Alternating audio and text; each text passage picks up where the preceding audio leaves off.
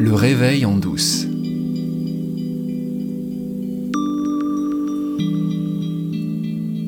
Comment faire?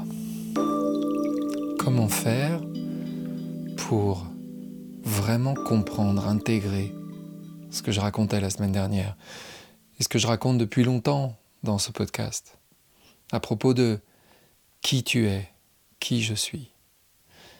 Et quand j'affirme, tu es la conscience qui se localise. Tu n'es pas le petit personnage séparé que tu crois être. Comment est-ce qu'on peut prendre conscience qu'on est ça? Et comment est-ce que cette prise de conscience peut changer la manière dont nous vivons et alléger considérablement tout ce poids qu'on porte parfois sur nos épaules de souffrance, de difficultés, de tension, de stress. Comment on fait?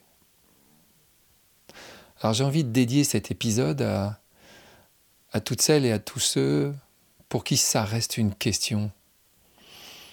Je pense à ma mère, qui, quand elle m'écoute, me dit Je comprends pas. Je vois pas à quoi tu fais référence c'est toujours cette idée qu'il y a deux niveaux de conscience. En psychologie, euh, en particulier chez Jung, il est question du moi et du soi. Et c'est vraiment ça que cette sagesse que je viens partager ici, c'est vers ça qu'elle pointe. Et on va revenir à l'épisode 4 de ce podcast, quand je vous partageais euh, l'histoire que David Foster Wallace, cet écrivain américain, racontait lors d'une remise de prix sur un campus aux États-Unis. La fameuse histoire des deux jeunes poissons. Le vieux poisson qui les croise et qui leur demande Alors l'eau est bonne? Et une fois qu'il a le dos tourné, les deux poissons qui se regardent et qui disent C'est quoi l'eau? C'est exactement là que se situe le problème majeur dans lequel nous sommes, nous les humains. On se rend plus compte de ce que nous sommes. Parce que ce que nous sommes est tellement proche de nous qu'on ne le voit pas. Si je te questionne par exemple sur l'endroit où tu te trouves là, tout de suite, tu peux être, euh, je ne sais pas, dans ton bureau, dans ta chambre, euh, chez toi quelque part, euh, dans la cuisine ou, ou dans ta voiture, ou même à l'extérieur dans la nature ou en train de marcher dans la ville. Si je te demande, décris-moi ton expérience, qu'est-ce que tu vois autour de toi? Tu vas probablement me parler de tous les objets parmi lesquels tu es en train de, d'évoluer. Si tu es dans la maison, peut-être tu vas me parler des meubles et puis euh, de la moquette, euh, du plafond, du papier peint, de la fenêtre, moi ici, qu'est-ce que je vois? Je vois de l'éclairage, une caméra, un micro. Et puis si tu es dans la nature, tu vas, me parler des arbres, euh, peut-être, de la végétation, des animaux, pourquoi pas. Si tu es dans la ville, tu vas me parler des bâtiments, tu vas me parler, tu vas me décrire la rue, les véhicules qui se déplacent. Mais il y a extrêmement peu de chances, voire pas de chance du tout, que tu me parles de la chose la plus importante la chose qui prend le plus de place, quel que soit l'endroit où tu te trouves. Forcément. Tu ne vas pas me parler de l'espace. Or, tu fais l'expérience de l'espace. Il faut que cet espace existe pour que les objets que tu vas décrire existent. Mais toi, si je t'interroge sur ton expérience, tu vas me parler des objets et tu ne vas pas me parler de l'espace à l'intérieur duquel les objets se situent. On peut faire une autre analogie, une autre métaphore. Par exemple, un peintre paysagiste qui va peindre un paysage, euh, une montagne, euh, une plaine, euh, une rivière. Il ne peut pas échapper à quelque chose qui pourtant, en général, n'est pas évoqué, c'est la lumière. Sans la lumière, son paysage n'existe pas. Et pourtant, le plus souvent, ce sur quoi on va se concentrer, ce n'est pas la lumière, c'est ce qui est représenté dans le tableau. Et ça, ces deux métaphores de l'espace, de la lumière, elles s'appliquent aussi à ce que nous sommes, à ce que nous sommes profondément, à la nature même de qui nous sommes. La conscience.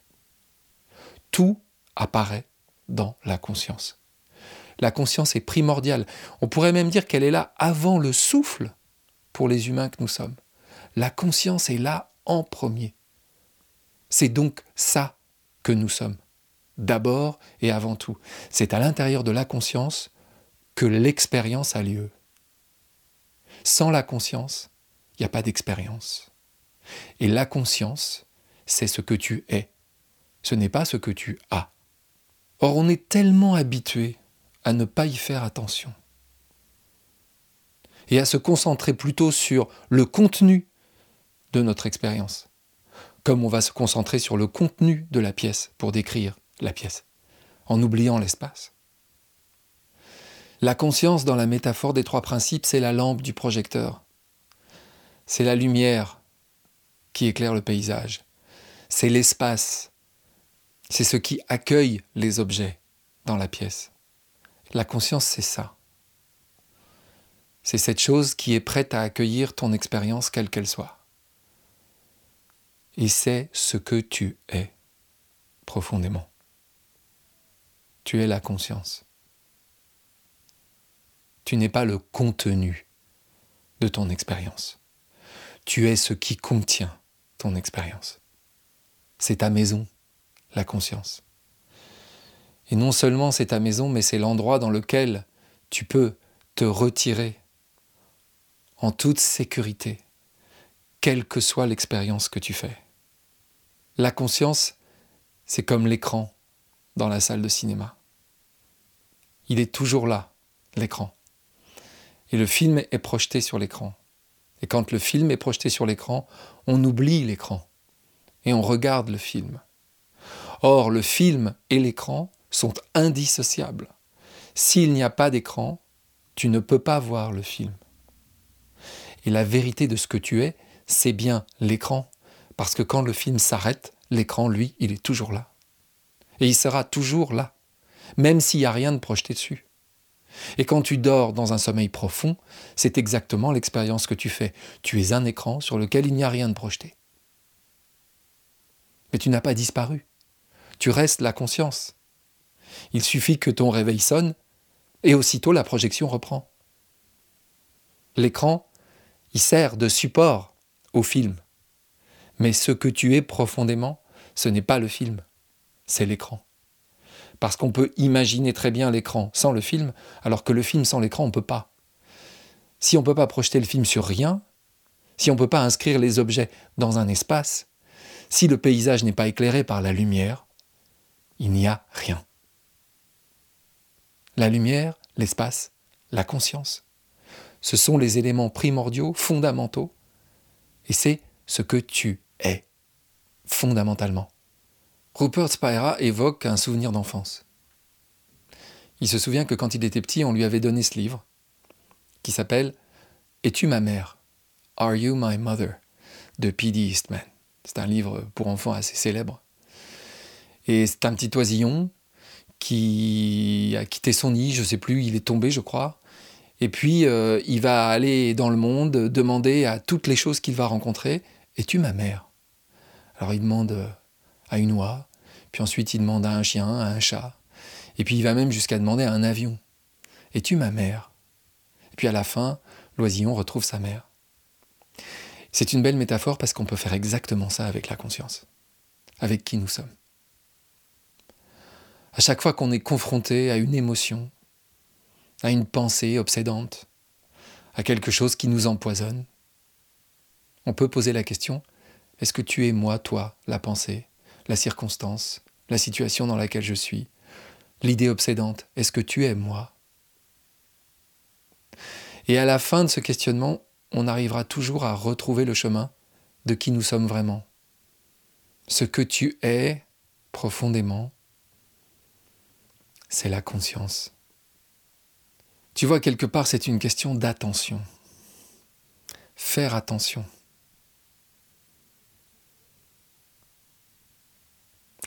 Si, ne serait-ce que l'espace d'une seconde, tu as accès à cette dimension de ton expérience, tu as accès à cet endroit où tu n'es pas à 100% identifié avec les circonstances de ta vie. Si tu vois comme Rupert Spira lors du concert de musique classique, que tu n'es pas seulement cette personne qui écoute la musique, mais aussi cette chose qui voit la personne en train d'écouter la musique. Ça veut dire que tu as trouvé l'accès vers la vérité. La vérité, elle ne peut pas te faire souffrir. La vérité, c'est elle qui vient te sauver. C'est l'endroit où tu vas toujours vouloir revenir. Même quand tu seras complètement immergé dans ton expérience au point d'oublier cette vérité. À un moment, la question va se poser, qui suis-je? Ce que je suis en train de vivre là, c'est vraiment ça, moi? Non, c'est pas ça. Moi, je suis la conscience. Et cette conscience, je la suis depuis le début. C'est la seule chose dans ma vie qui n'a jamais bougé d'un millimètre. Cette conscience qui dit je, c'est celle dont je fais l'expérience depuis que je suis capable de dire je. Et quelles que soient les circonstances de ma vie, elle est stable, cette conscience. Elle paraît inaltérable, elle est toujours là avec moi. C'est donc bien ça, la vérité de ce que je suis. Parce que tout le reste n'arrête pas de changer. Mais la conscience, elle, elle est toujours là, depuis le début, et pour cause, puisque c'est ce que tu es. Mais peut-être que dans ta vie, comme moi, il va falloir que tu fasses un grand voyage. De toi à toi. Pour finir par te retrouver. Après-demain, ce sera donc le quatrième jeudi du mois, nous aurons le dernier webinaire gratuit et à entrée libre de la communauté francophone des trois principes. Donc à 18h le jeudi 22, ce sera Isabelle Carati qui nous parlera du bonheur, le bonheur qui est le, le sujet de son livre, Et si la fontaine du bonheur, trouver sa source en nous. Je vous encourage à venir vous inscrire sur le lien Linktree qui est dans la description de cet épisode et à venir participer à ce webinaire et à vous interroger avec nous sur la question du bonheur.